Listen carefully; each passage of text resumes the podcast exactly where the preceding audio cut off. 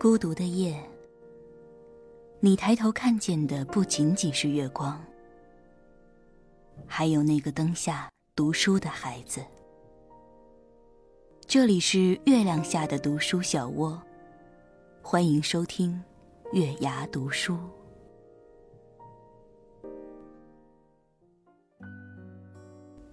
晚上好，这里是月牙读书，我是主播品月。记得关注喜马拉雅、荔枝 FM 或考拉 FM，均可收听到我们的节目。或者你也可以在微信公众账号中搜索“月牙读书”，点击关注，回复“音乐”可以收取到当天节目中的音乐；回复“晚安”可以收取到一句来自平月的暖心语音。今天要带给大家的文章也是来自我们的好朋友谢可慧、邱小鱼。所谓成熟，就是可以让人。放心，一起来听一下吧。今年的年夜饭是在饭店度过的，发起人是我和先生，娘家人和婆婆悉数到场。两个月前开始订餐，一个月前交押金，半个月前选菜谱，竭尽全力的照顾着所有人的口味和感受。也想让家人一一过目，寻求最大的满意度。在旧年的最后一天，拥挤的大厅里，所有人都在推杯换盏，而我也做最简单又平常的事：给长辈敬酒，给小孩夹菜，与同辈寒暄，看着热气腾腾的过完了那一夜，才如释重负的回家。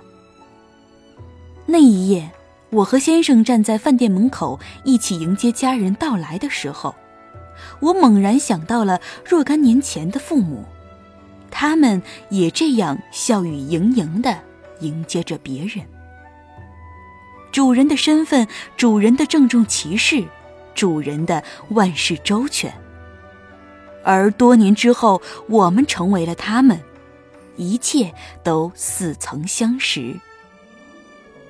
那一夜，父亲有点高兴，给我发了个信息：“姑娘，恭喜你成熟了，而立之年，祝您一切都好。”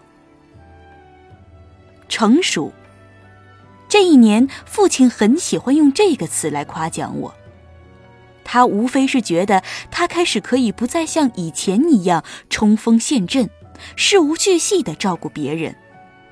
而那个照顾别人的人换做了他的女儿，这一交接和传递，让他觉得心安。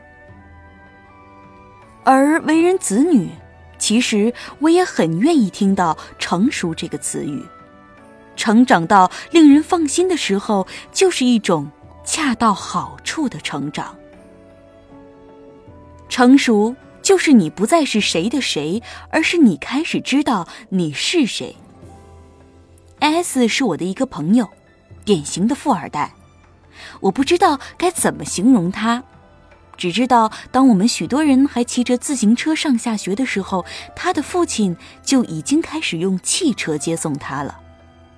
毕业之后，身为独子，他理所当然的子承父业，而此时。他的父亲全力而退，让他措手不及。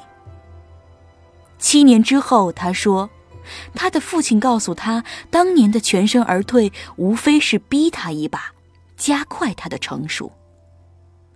所有车间的运作都交给他，所有的销售业务也都交给他，所有的管理都交给他。他说：‘你就忽然得了一手好牌。’”可你根本不知道如何出牌，真是进退两难。他的父亲竟然眼睁睁的看着他焦头烂额，看着他不知所措的面对客户，看着他在董事会上语无伦次的面对董事发问，甚至看着他前三个月销售业绩的持续下滑，以及一些中层开始出走。所有的人都在冷眼看着这一切。他说：“你知道无路可走的感觉吗？就是你再也没有退路，于是头破血流，也得在所不辞。去车间看产品，看过去的业绩报告，学习与客户打交道，没日没夜。他记不清有多少日子在办公室睡着，梦里还是一大串一大串的数据，也记不得自己憋了一肚子的气，只能关起门来大口叹气。渐渐的，他发现自己在一次次困惑中，开始能够有条不紊地召集会议，听取汇报，能够与厂里的所有人打成一片。能够与客户准确地说产品，创新的一个产品获得了一个小奖，也能够偶尔开心地对自己说：“没办法，就加油吧。”是，我并不否认，因为我是我爸的儿子，所以许多人对我没有那么多苛责。但现在我工厂里有一半的客户并不认识我的父亲。只认识我，我觉得就是最大的欣慰。他说最高兴的两次，一次是有个客户说，因为你是 S，所以我选择你；还有一次是父亲高兴地说，我终于可以放心的把厂交给你了。少有人走的路里面有这样一句话。人可以拒绝任何东西，但绝对不可以拒绝成熟。拒绝成熟，实际上就是在规避问题，规避痛苦。规避问题和规避痛苦的趋向，是人类心理疾病的根源。不及时处理，你就会为此付出沉重的代价，承受更大的痛苦。心智成熟不可能一蹴而就。它是一个艰苦的旅程。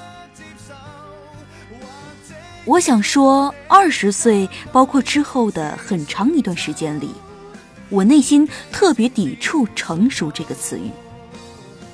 我常常把成熟等同于面容的老去。但后来，我渐渐发现，成熟并不代表世故，更不代表沧桑。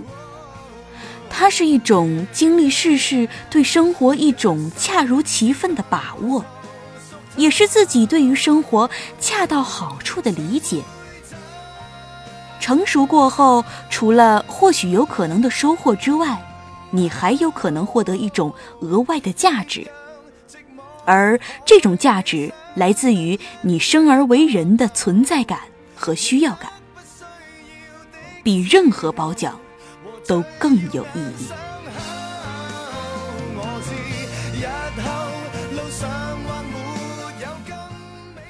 好了，今天的文章呢，就跟大家分享到这儿了。所谓成熟，就是可以让人放心。那你现在让人放心了吗？祝大家晚安。